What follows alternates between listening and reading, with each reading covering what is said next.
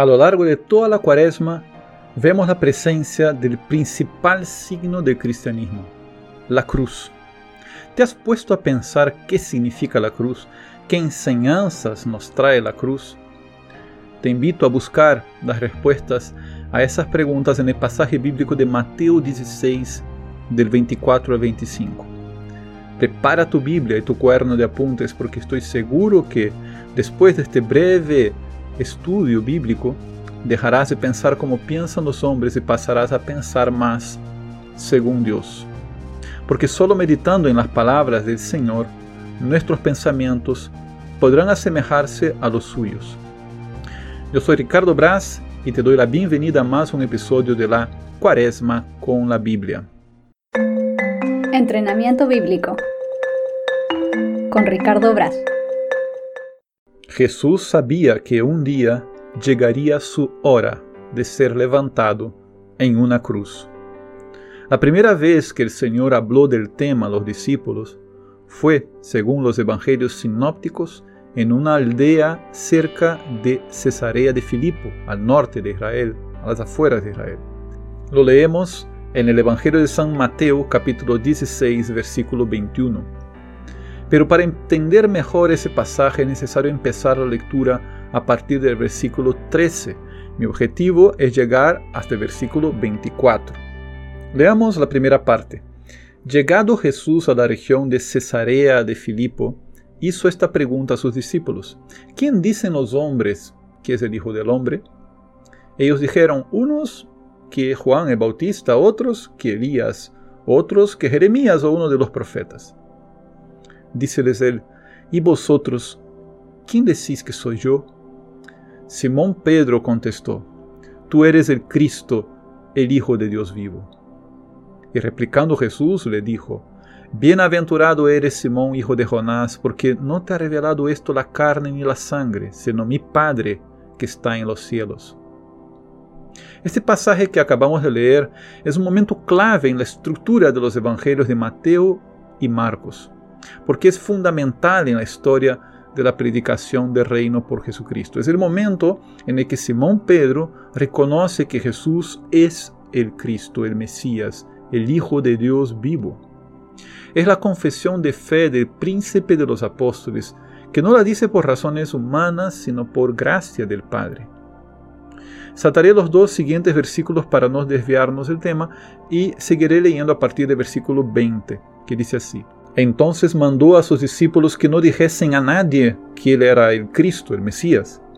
Desde entonces comenzó Jesús a manifestar a sus discípulos que él debía ir a Jerusalén y sufrir mucho de parte de los ancianos, los sumos sacerdotes y los escribas, y ser matado y resucitar al tercer día.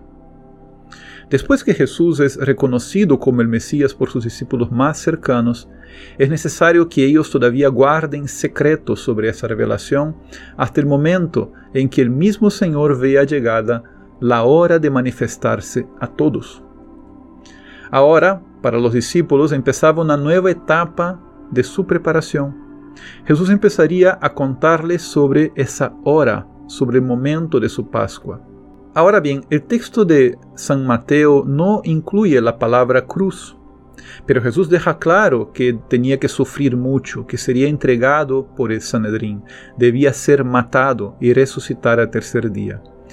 Es un anuncio completo de su hora, pero aún el primer anuncio. Y la reacción de Simón Pedro fue la más natural posible, el escándalo. El discípulo, con notable liderazgo entre todos los demás, reprende a Jesús en privado. El Evangelio nos lo cuenta así.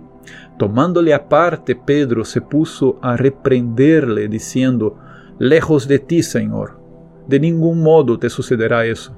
Pero él, Jesús, volviéndose, dijo a Pedro, Quítate de mi vista, Satanás, escándalo eres para mí, porque tus pensamientos no son los de Dios, sino los de los hombres. Mateo 16, 22 a 23. Está claro el motivo por el cual Jesús devuelve la reprensión de Pedro de una forma contundente. Pedro no piensa como Dios, Pedro no piensa como Cristo. ¿Sobre qué reposa la divergencia entre Jesús y Pedro? Sobre la idea de Mesías. La idea de Mesías que tiene San Pedro es la idea de los hombres, un Mesías poderoso en armas, político, un nuevo David que extendería las fronteras de Israel, un caudillo que impondría su doctrina desde afuera con brazo fuerte, un Mesías popular que provee pueblo de pan y circo, que idiotiza a la gente, se perpetúa en el poder. ¿Acaso no es esa la idea del diablo acerca del Mesías? En un episodio anterior, cuando hablábamos del paso de Jesús por las tentaciones en el desierto, ¿acaso no veíamos que ese era el gran desafío de su primera cuaresma? Su cuaresma se extendía. Jesús la seguía viviendo entre los hombres. Y ahora no era el diablo quien lo tentaba, sino su propio discípulo. La respuesta de Jesús a Simón Pedro es la misma que él dio al diablo. Quítate de mi vista, apártate de mí. Mateo 4:10. Jesús tiene una misión que cumplir. Debía ir a Jerusalén, dice el Evangelio. No era algo negociable. Porque el Mesías verdadero es el Cordero de Dios, el que tiene que ser sacrificado, el siervo del Señor, que el profeta Isaías presentó a Israel. Lo leemos en Isaías 53, versículo 5. Y que sería revelado en Jesús de Nazaret. 1 de Pedro 2, versículo 24. Una vez más los discípulos se encuentran ante el misterio del reino de Dios, un reino cuyo rey no es de este mundo, un reino que no tiene las características de un reino de este mundo, una realidad totalmente nueva. Cristo vino al mundo para revelar que el Cordero está sentado a la derecha del trono del Padre, obrando sin cesar las bendiciones de su reino que no tendrá fin. Lo leemos en Lucas 1.33, Apocalipsis 5, versículo 13.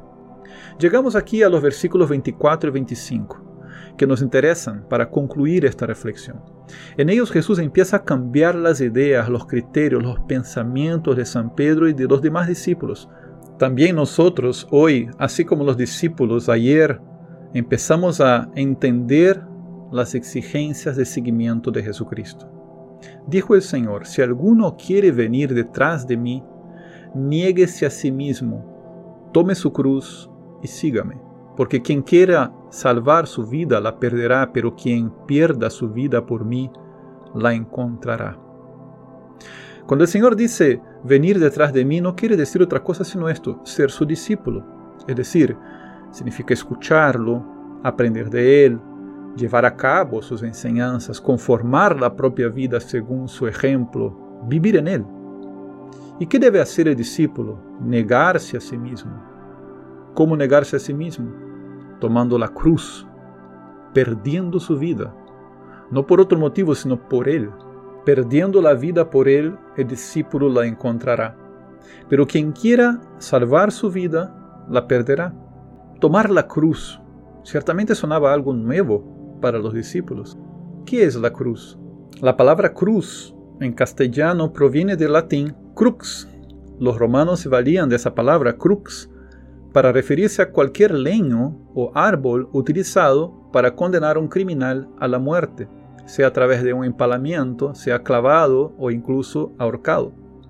Pero en la Biblia se utiliza el término griego stauros, que significa literalmente estaca. Hablamos de lo que los latinos llamaban el lignum, el leño. Según Séneca, la cruz era el infelix lignum, el leño infeliz. La crucifixión no solo era una pena de muerte, sino sobre todo un castigo ejemplar. Cicerón consideraba la crucifixión la punición más cruel y detestable. Se dice que fue inventada por los persas y traída a Europa por los griegos. Es, sin lugar a duda, una de las formas de ejecución más crueles que el ser humano ya pudo haber inventado. ¿Y cómo era la crucifixión en el Imperio Romano? El condenado a morir en la cruz era desnudado muchas veces flagelado y obligado a cargar el leño en sus hombros hasta el lugar donde se realizaba la crucifixión. Un grupo de soldados especializados, guiado por un centurión, se encargaba de amarrar o clavar el cuerpo del condenado en el leño. Era levantado y allí quedaba sufriendo pérdida de sangre, profundos dolores en la cabeza y en las extremidades del cuerpo, en los nervios por donde penetraban los clavos falta de aire, mucha sed y hambre.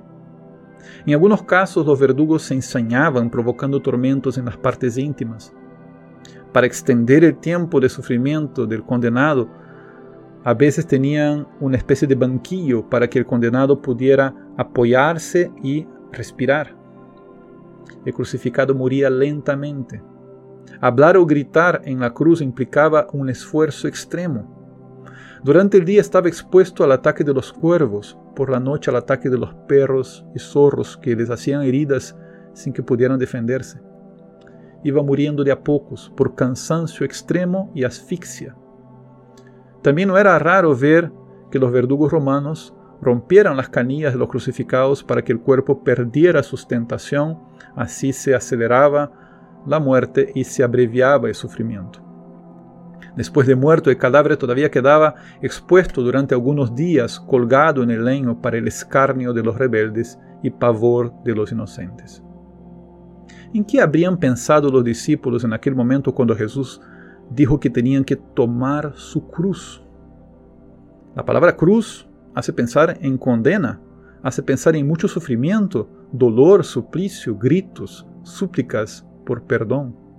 Hace pensar en vejación, opresión, a se pensar em escárnio, em ofensa à dignidade humana. A palavra cruz traz sentimentos de congoja, angústia, indignação, vergüenza, desesperação. Para Jesus, a cruz não foi solo na palavra, não foi solo na ameaça, não foi solo na metáfora. Para Jesus, a cruz foi uma realidade y para quienes lo seguimos, la cruz nos trajo profundas enseñanzas y se transformó en el signo más importante de seguimiento del Mesías. La cruz nos enseña que Jesús asumió una condena aunque la culpa no fue suya. Que Jesús sufrió, gritó y suplicó no para pedir perdón, pues en él no había pecado. Sufrió, gritó y suplicó por el perdón de nuestros pecados, por el perdón de quienes le crucificaban. Nos enseña que Jesús sintió angustia, congoja, pero que en él no hubo indignación, en él no hubo vergüenza, en él no hubo desesperación. ¿Por qué? Porque mientras sufría, amaba hasta el extremo. Juan 13.1. Y el amor todo lo excusa, todo lo cree, todo lo espera, todo lo soporta. Para un discípulo de Jesús, ayer, hoy y siempre. ¿Qué significa la cruz? ¿Qué significa para ti, para mí? El leño infeliz se ha vuelto el signo del amor más sublime. En ese sentido es que Jesús dice que cada discípulo tendrá que cargar su cruz. No hay cristianismo sin cruz, porque no hay cristianismo sin amor. Esta ha sido una reflexión bíblica breve y sencilla si queremos profundizar más sobre el tema, será necesario que sigamos estudiando y orando con la Biblia. Antes que te vayas, te pido que ahora mismo valores este contenido, que lo compartas en tus redes sociales, deja tu comentario, suscríbete para que sigas recibiendo más formación y meditaciones sobre la Biblia.